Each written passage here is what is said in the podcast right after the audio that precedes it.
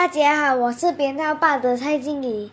今天我要朗读的是第二十课《鼓声的召唤》第一至第四段。放学铃声响起，我如常在校门口等候妈妈来接我回家。望着那面新粉说的慈祥上气着的立体校名，内心感到莫名激动。这是爷爷的母校，也是爸爸的母校。我家三代人都接受了这所百年院校的培育。我细细回味起昨晚举办的百年校庆晚宴，师生校友共襄盛举，各家媒体的记者和摄影师竞相采访，镁光灯不断。掀开晚宴序幕的是别开生面的二十四节令鼓表演，舞台上印有二十四节气。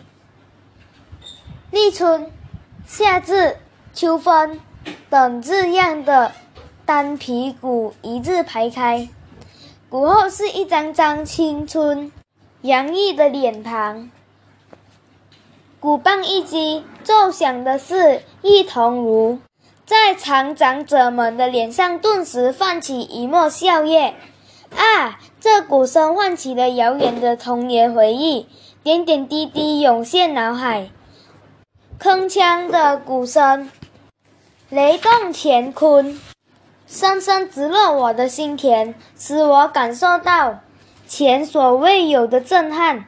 气势磅礴的鼓声历时十分钟，似万马奔腾，又似春雷滚滚，笼罩着整个礼堂，赢得观众的如雷掌声。谢谢。